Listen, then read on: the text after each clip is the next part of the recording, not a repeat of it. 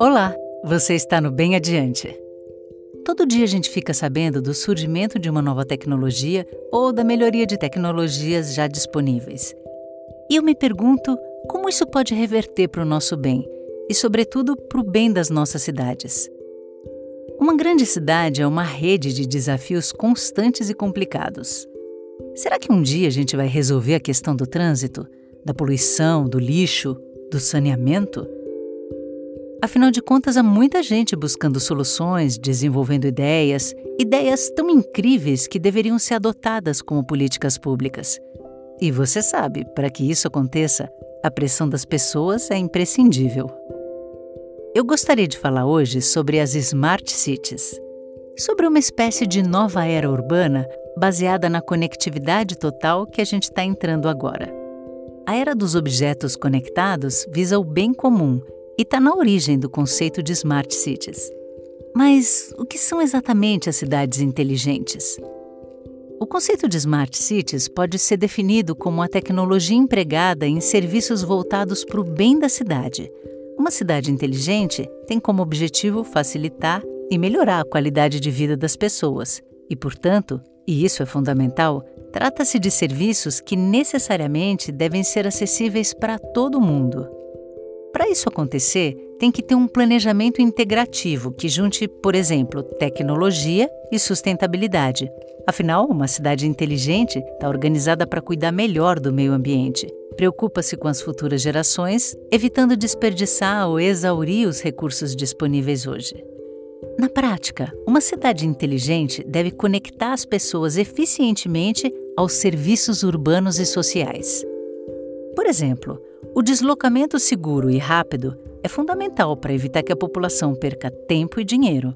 Para isso, um bom projeto de mobilidade urbana precisa ampliar a infraestrutura para o transporte coletivo, aumentar a cobertura do metrô, ter um sistema de tarifas integradas, mais corredores de ônibus e ciclovias, patinetes elétricos, compartilhamento de bicicletas. Cuidar do transporte é cuidar do meio ambiente. E cuidar do meio ambiente é melhorar a qualidade de vida e a saúde das pessoas. Segundo o coordenador do Núcleo de Mobilidade Urbana do INSPER, Sérgio Aveleda, uma cidade passa a ser considerada Smart City quando ela pensa de forma eficiente para resolver os problemas da sua população. A tecnologia é sim um elemento fundamental para isso, mas não só a tecnologia. Às vezes, redesenhar uma calçada melhorando o espaço para pedestres e para pessoas com deficiências Usar a iluminação pública não só para iluminar, mas reduzir o consumo de energia, instalar pontos de transmissão de internet, plantar árvores diminuindo o calor nas cidades. É ser smart, é pensar além do tradicional e tentar resolver os problemas de uma forma mais criativa. Quanto mais prática for uma cidade, mais inteligente ela vai ser para todo mundo. É fundamental, como eu comentei há pouco, promover também a inclusão. A ideia não é só reduzir as distâncias físicas, mas também as distâncias econômicas e sociais. Portanto, para que isso ocorra, é preciso investimento em inclusão digital. Todo mundo precisa ter acesso a esses serviços. Todas as pessoas precisam ter não apenas uma boa qualidade de internet, mas também equipamentos como tablets, computadores e celulares. Porque hoje é através das plataformas digitais e dos aplicativos que se tem acesso à cultura, à educação e às oportunidades. Por isso, uma solução focada na sociedade e no social tem que envolver pessoas de diferentes rendas, diferentes culturas, diferentes idades e profissões. Pense no conceito de smart cities voltado para a sua cidade. Há políticas públicas na sua cidade pensando na redução da poluição visando o controle de emissão de gás carbono e metano? E o que se tem feito ou pensado na sua cidade sobre água potável, saneamento básico e quantidade de edifícios construídos? E como a iniciativa privada participa dessas ações? Estocolmo, capital da Suécia, é uma das cidades referência desse conceito no mundo. Eles focam em cinco pilares: 1. Um, clima. 2. Energia e meio ambiente. 3. Mobilidade. 4. Acesso digital. E 5. Planejamento urbano e sustentabilidade social. Nesse modelo, os pilares ambientais, econômicos e sociais se juntam para diminuir a exclusão social e fazer com que todos os cidadãos se beneficiem. Outros exemplos de cidades que têm se valido dessa nova mentalidade.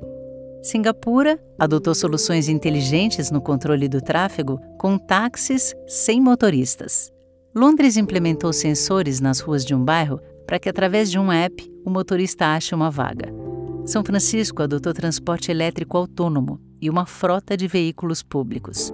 Chicago usa sensores inteligentes conectados à internet em semáforos, iluminação pública e containers de lixo para manter a cidade sustentável e mais acessível.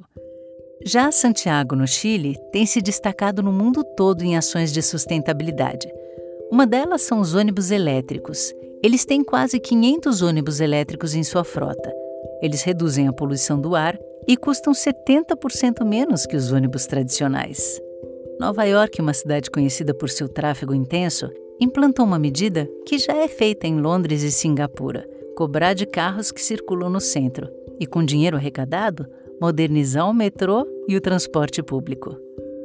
Para quem mora na cidade de São Paulo, discar 156 é uma solução simples para solucionar variadas demandas de cidadãs e cidadãos Basta discar três números e acessar uma gama de 560 serviços públicos, desde agendar consultas médicas até checar o IPTU.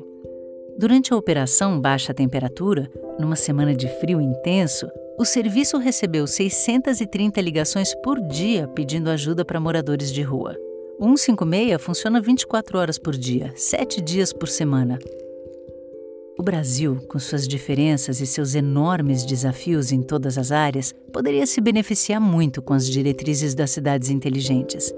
Depois da gente exigir que medidas como digitalização sejam de fato acessíveis a todos, a gente deveria verificar o que é necessário nas cidades e como a gente pode contribuir.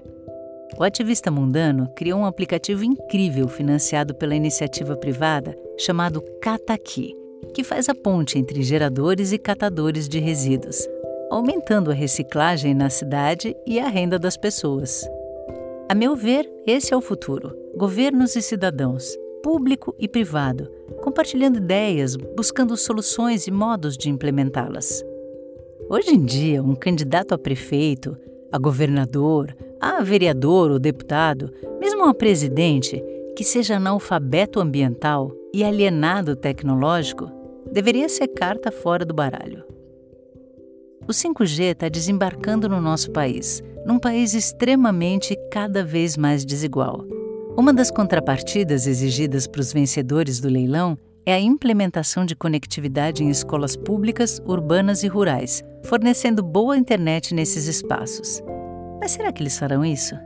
Temos que ficar de olho e exigir dos políticos que, além da escola, os alunos tenham rede de internet boa para fazer a lição em suas casas. O que eu acho muito bacana no conceito de Smart Cities é o modo como a tecnologia, sustentabilidade e inclusão precisam estar fortemente ligados. Mais do que uma proposta, as Smart Cities são realidade já em muitos lugares. Depende de nós, de nossas escolhas, inclusive nas urnas, que essa ideia se difunda por aqui, mantendo suas intenções originais, ambientais e democráticas. Obrigada por ouvir e tenha uma ótima semana.